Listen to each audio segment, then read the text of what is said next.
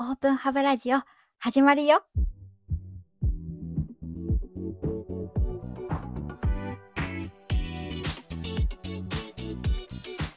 このラジオは恋に未来を乗せて皆さんを知の探索へとお連れをするラジオ番組です。本日も服がいっぱい元気いっぱい福島がお送りをいたします。4月12日の水曜日ここ大手町プレイス29階のオープンハブパークにて MWC バルセロナレポート会がリアルイベントとして開催をされました。この MWC モバイルワールドコングレスの略称であり2023年の2月の27日から3月の2日にかけスペイン・バルセロナにて開催をされました。世界最大のこのモバイル展示会我々 NTT コミュニケーションズも昨年 NTT ドコモと一緒になり我々目線でのレポート。また展示から得られるインサイトをお伝えするセッションとしてスタイラスの秋元さんよりお話をいただきました。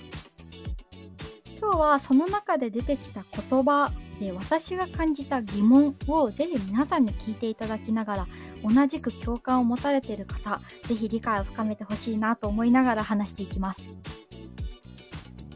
本日は今更聞けない〇〇テック〇〇たるデジタルとテクノロジーの使い分けって何なの？についてお話をしていきたいと思います。IT 企業に勤める者としてデジタルとテクノロジーの使い分けすらわかんないのか？と言われそうでつい小声になってしまったのですが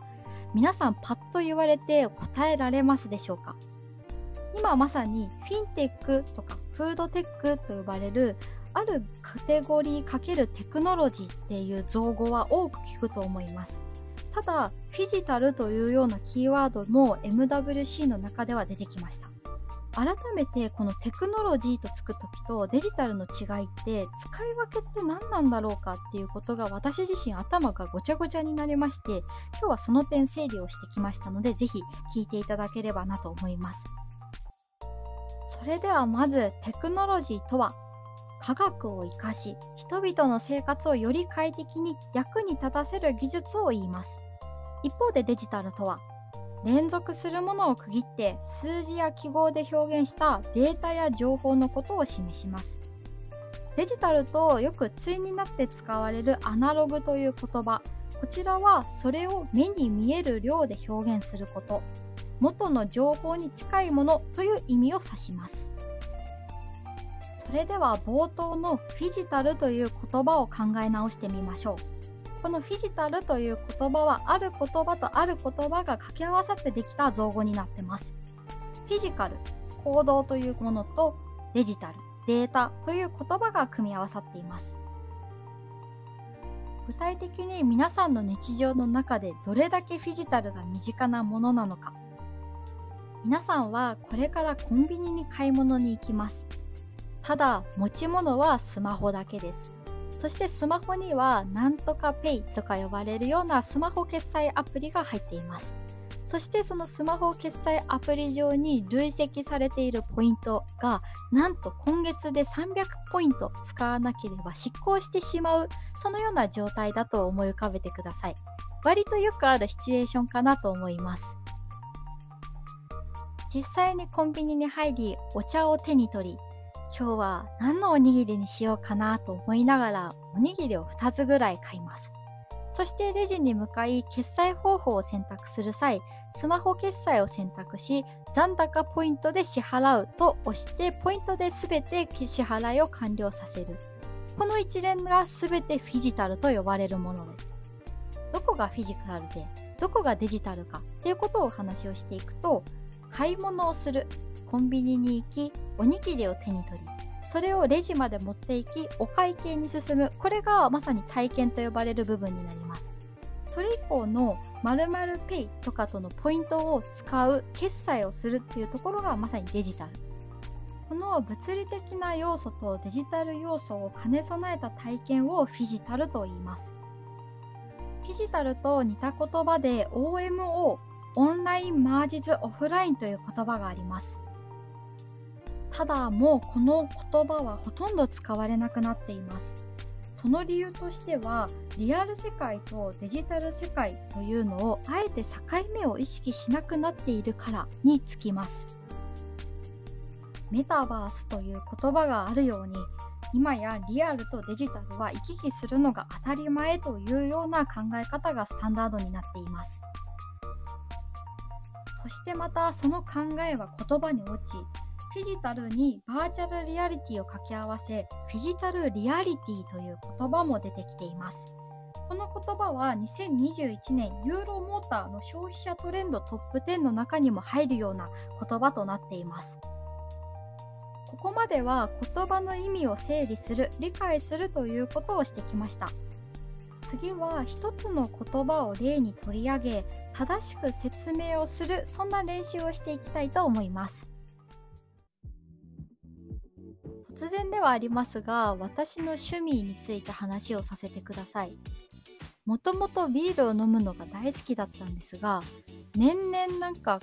体に肉がつきやすくなった気がしてそろそろスポーツしなきゃなって思ってた矢先に先輩に誘われて皇居ランをする機会があったんですね。そこから走ることに興味を持ち出してなんと3月にはハーフマラソンに4月にはフルマラソンに出るまでまあ夢中になった趣味となりました。家の周りを走るのも季節の変化だったりこんなところにこんな素敵なお店があったんだっていう発見にもつながったりとで楽しいは楽しいんですただ普段走れない場所だったりとかランナーさんと一緒に走るというあの経験は何にも変えられない特別な面白さがあります。とはいえ体力的なところもありますし頻度を上げてそういうマラソン大会に参加をするっていうのはまだまだ私レベルではできないそんな時に今バーチャルランというのが流行りでもありそして私もこれから参加しようと思っているものがあります。バーチャルランこれはリアルのランニングイベントとは違くて決められたコースというのがありません。大会の期間中好きな時間に好きなコースを自分で選んでランニングを記録すれば全国や全世界どこでも誰でもが参加できる大会なんですね。ただここで一つ共通点として必要なのが決められたアプリケーションを入れていること。でここで記録をしてそこの中で順位が競われるということなんですよ。私も4月末にアシックスがコラボレーションしているバーチャルランがあるので、まあ、5月の中頃までやっていたと思うのでエントリーして走ってみようかなと思っている今日この頃です。ではこのバーチャルランを例としてテクノロジーやデジタルフィジタルという言葉をうまく使いながら正しく説明をすることを考えてみましょう。それではシンキングタイムです。皆さんが考えていただいている間少し話してしまうとこういう聞き慣れない言葉がどんどんこれからも出てくる。そんな時にやっぱりこの今日のラジオを振り返ってもらって何を意図してどういう言葉を使えばいいのかっていう選択の助けになればなと思っています。はい。皆さん考えられましたでしょうか？これが正しいという正解はないのですが今日の学びを踏まえてあえて言葉で説明するとどうだろうかそんな視点で整理をいただければと思いますこれは模範解答がネットにも載っていないのですが私なりに考えた答えはこれでした。バーチャルランとは、ランニングアプリを利用し、速度、心拍などのヘルステックを活用として、GPS データと紐付け、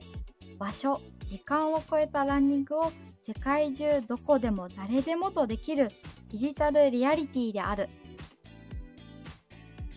今、さらっと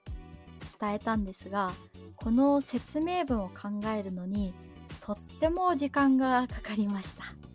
と同時に正しくそれぞれの言葉を理解して組み合わせて文章にするっていうことの難しさと同時に大切さも学んだそんな時間となりました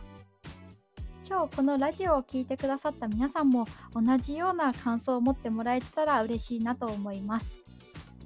本日もご視聴いただきありがとうございます。これからも一緒に皆さんと未来を作っていきましょう。